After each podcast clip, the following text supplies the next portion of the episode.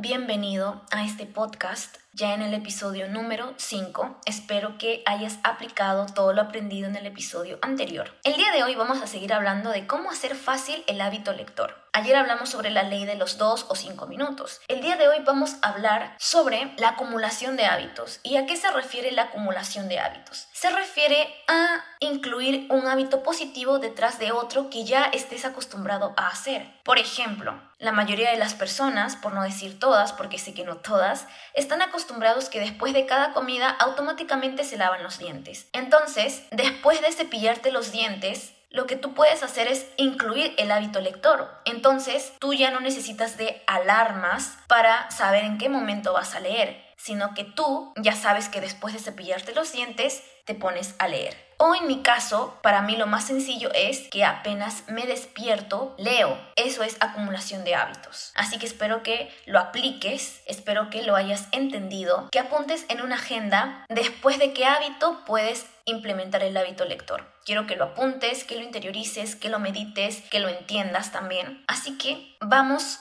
al siguiente episodio. Ahí te espero.